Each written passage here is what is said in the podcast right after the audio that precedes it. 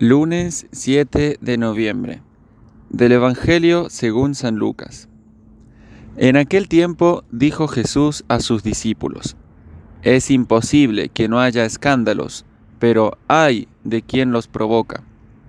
El que escandaliza a uno de estos pequeños, más le valdría que le ataran al cuello una piedra de molino y lo arrojasen al mar. Tened cuidado. Si tu hermano te ofende, repréndelo y si se arrepiente, perdónalo. Si te ofende siete veces en un día y siete veces vuelve a decirte, me arrepiento, lo perdonarás. Los apóstoles le dijeron al Señor, aumentanos la fe. El Señor dijo, si tuvierais fe como un granito de mostaza, diríais a esa morera, arráncate de raíz y plántate en el mar, y os obedecería. Palabra del Señor. En el Evangelio de hoy nos encontramos con tres aspectos en la enseñanza del Señor. Primero, el tema del escándalo, luego la petición de perdón y por último, la fe en respuesta a la petición que hacen los discípulos. Escándalo significa tropiezo y en sentido propio significa ser ocasión de caída. Es más propiamente decir que escandalizar a alguien es inducirlo a pecar, lo cual es una falta muy grave contra la caridad. El escándalo en sentido propio es enseñar, animar, invitar a otro a pecar, inducirlo a ofender de alguna manera a Dios. Y por esto es un pecado muy grave. El escándalo puede revestir diversas formas, incluso establecerse de un modo social o institucional a gran escala. Hoy podríamos decir que vivimos en, un, en, una sociedad en la cual el escándalo ha alcanzado dimensiones globales, cuando hay tantas invitaciones a pecar, a ofender a Dios, a llevar una vida que desagrada a los ojos de nuestro Señor. Un modelo de escándalo consiste en llamar bien al mal y mal al bien y confundir, pervertir la mente y sobre todo pervertir la percepción de la moralidad de los actos. Este escándalo es ciertamente muy grave y una falta de caridad.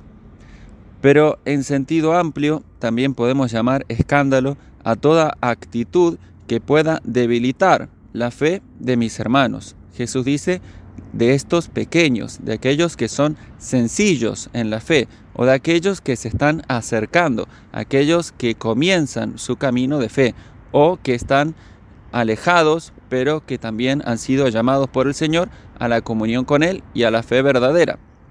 Y esta realidad este peligro más bien del escándalo del cual el Señor nos dice que debemos tener cuidado, nos invita a ser responsables de nuestras acciones también respecto de lo demás. Tanto lo bueno como lo malo que hacemos tiene una repercusión real sobre la vida de los demás, especialmente si tengo responsabilidad como padre, formador, docente o de alguna manera una influencia mayor sobre personas que están bajo mi cuidado. Ya el solo hecho de ser cristiano es una exigencia a llevar una vida coherente con lo que creo, una vida que evite en todo lo posible ser ocasión de caída, de debilitamiento de la fe para los demás. En segundo lugar, nos encontramos con el tema del perdón.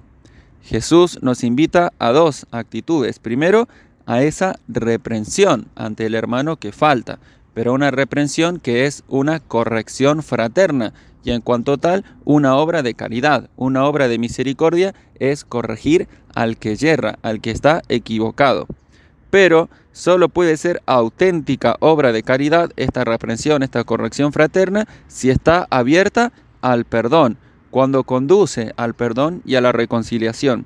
Y si uno no está dispuesto a perdonar de corazón, más vale no hacer esta reprensión, esta corrección, porque se corre el peligro de echarla a perder y que no sea realmente una obra de caridad, sino un desahogo del amor propio, herido, o simplemente una búsqueda de justicia humana pero que no conduce a la corrección real del hermano que está equivocado. Por eso tenemos que pedir la gracia de hacerla bien a esta corrección, siempre abiertos al perdón y desde una mirada misericordiosa. Y además es muy hermoso cómo Jesús nos invita a tener sus sentimientos, los sentimientos de su corazón, los sentimientos del corazón de Dios, que siempre perdona. Y dice figuradamente, ¿no? Siete veces, y siete veces se arrepiente y te pide perdón, perdónalo cuanto más la misericordia de Dios que nos perdona siempre que volvemos a Él arrepentidos. Bueno, a imagen suya quiere Jesús que perdonemos a los demás. Y por último, esta petición de fe ante esta exigencia que conlleva el seguimiento del Señor, los discípulos le piden más fe, aumentanos la fe. Y es grande la exigencia realmente de la vida cristiana, grande es la exigencia de nuestra fe, pero es mucho más lo que nos ha dado el Señor. Se nos pide mucho porque se nos ha dado mucho y se nos promete más. Por eso, una y otra vez tenemos que pedir al Señor que nos aumente la fe y que nos conceda la gracia de llevar una vida coherente, conforme con la fe que profesamos. Y pedirle al Señor, Señor, no puedo perdonar, me cuesta mucho. O también pedirle, no quiero ser ocasión de escándalo para nadie y si lo he sido, tú Señor, dígnate reparar ese daño que haya podido causar en otro. Sanar esas heridas que haya podido causar mis palabras, mis acciones, mis actitudes en la fe de los demás. Y esta oración de aumentanos la fe nos invita a confiar más y más en la gracia de Dios que hace posible esto que a nuestra naturaleza nos resulta tan complicado. Por eso decía San Agustín esta consigna a todos los cristianos. Haz lo que puedas y pide lo que no puedas. Que el Señor nos ayude entonces a llevar una vida coherente con nuestra fe y a no ser jamás ocasión de escándalo para nadie, sino más bien de edificación y de crecimiento en la vida espiritual.